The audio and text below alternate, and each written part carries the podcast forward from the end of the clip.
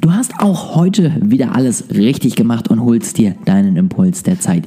Ich freue mich sehr darüber und wünsche dir jetzt ganz, ganz viel Spaß mit dieser Folge.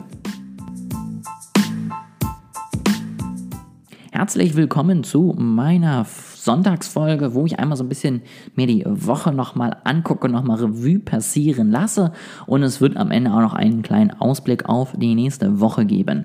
Ähm, fangen wir erstmal an mit den ersten Themen. Ähm, ich habe diese Woche oder bin diese Woche tatsächlich über meinen Schatten gesprungen. Was heißt das? Ich war mal total genervt von irgendwelchen nervigen äh, Anschreibeversuchen auf LinkedIn und äh, Instagram und habe mich deswegen davon abhalten lassen, selber einfach mal Kontakt aufzunehmen und mich für Leute zu interessieren und sie einfach mal zu fragen, was sie gerade machen, was ihre Probleme sind und habe das einfach wirklich komplett äh, sozusagen ignoriert, dass man ja immer noch auf den sozialen Netzwerken sich letztendlich austauschen und äh, vernetzen soll.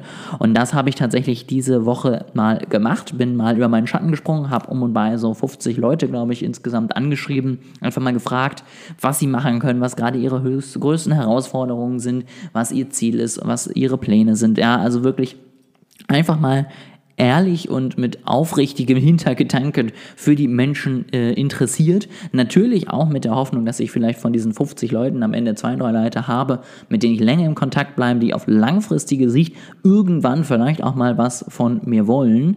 Ähm, aber letztendlich ist das letztendlich nicht der Plan und nicht das Ziel gewesen. Das Ziel war wirklich einfach nur noch mein äh, Plan ja dahinter, Menschen wirklich mal aufrichtig zu fragen, wie es ihnen geht, was sie machen und so weiter und so fort. Und das war wirklich was, wo ich gesagt habe, das mache ich jetzt, ja, auch wenn ich davon so viele schlechte Erfahrungen gemacht habe und auch wenn ich damit bisher selber von anderen sozusagen so abgestoßen wurde, soll das jetzt nicht dafür sorgen, dass ich am Ende nicht doch mich dafür einsetze und selber einfach interessiert bei Leuten mal nachfrage. Und das kann ich dir für die nächste Woche auch mal als Aufgabe geben. Setz dich wirklich mal ran und mache etwas, wovor du schon lange so ein bisschen Schiss hattest, was du vielleicht nicht machen wolltest. Und kümmere dich drum, mach es mal und schau mal, wie du dich danach fühlst. Das ist nämlich meistens tatsächlich ein ganz gutes Gefühl, wenn man das hinter sich hat. Punkt Nummer zwei auf meiner Liste, den ich noch gerne mit euch teilen wollte, war nochmal Clubhouse. Ja, ich habe ja letzte Woche ein bisschen davon geschwärmt, wie toll diese Plattform ist und was sie alles kann. Ich möchte heute noch mal ein bisschen dagegen steuern und sagen, passt auf jeden Fall auf. Ähm, datenschutztechnisch sollte der als Firma da auf gar keinen Fall drauf sein. Nicht nur, weil das bedingt eben datenschutztechnisch problematisch ist, sondern letztendlich, weil es im Moment nach den AGBs auch verboten ist, dort ja, als Firma unterwegs zu sein. Ähm, und eben Punkt zwei als Einzelnutzer, guckt mal, ob ihr ja wirklich eure Kontakte zum Beispiel teilen müsst, ob ihr wirklich großartig Leute einladen wollt oder nicht. Ähm, das ist letztendlich, äh, letztendlich nämlich auch etwas, wo man im Moment bei Clubhouse noch ein Problem sieht. Wie gesagt, wenn du das als persönlicher Nutzer machst, kannst du nicht dafür abgemahnt werden. Zumindest ist das mein letzter Stand. Das ist keine Rechtsberatung, aber soweit ich das weiß, ähm, sondern letztendlich ist das das Problem von Clubhouse. Aber letztendlich ist es ja auch so ein bisschen unsere Verantwortung Verantwortung. Wobei ich da eine ganz spannende Frage finde, ja, was ist unsere Verantwortung und was muss der Nutzer überhaupt können? Ja, also wenn eine App letztendlich in Deutschland angeboten wird, müssen wir dann uns selber immer noch die Datenschutzbestimmungen durchlesen oder können wir davon ausgehen, dass es letztendlich an die DSGVO angepasst ist? Bin ich gespannt, was deine Meinung dazu ist. Schreib mir das gerne mal ähm, irgendwie auf Instagram oder LinkedIn, wie du diese Diskussion siehst. Ich finde das total interessant. Habe ich einige Male jetzt schon irgendwie die Diskussion mitbekommen. Ja, ist das denn jetzt unsere Schuld, dass Clubhouse sich nicht an die DSGVO hält?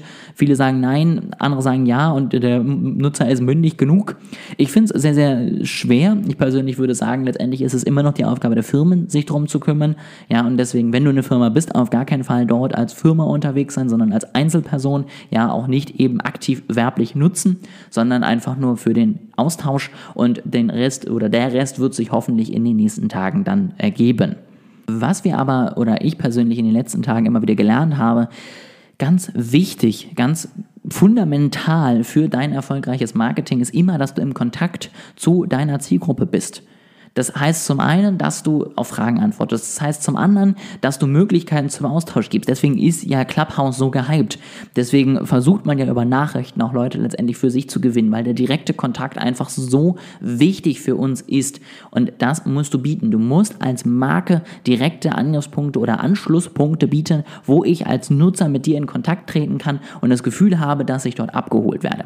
Das ist nochmal so ein kleiner Appell und Impuls, ja. Egal, was du für Tipps und und Themen und äh, Wünsche und was auch immer hast für dein Jahr, wenn du auf Social Media etwas erreichen möchtest, dann solltest du in den Kontakt kommen mit deinen Nutzern, dann solltest du für sie da sein, dann solltest du ansprechbar sein auf Fragen, auf Kommentare, auf Nachrichten antworten und so zeigen, dass dein Nutzer dir wichtig ist.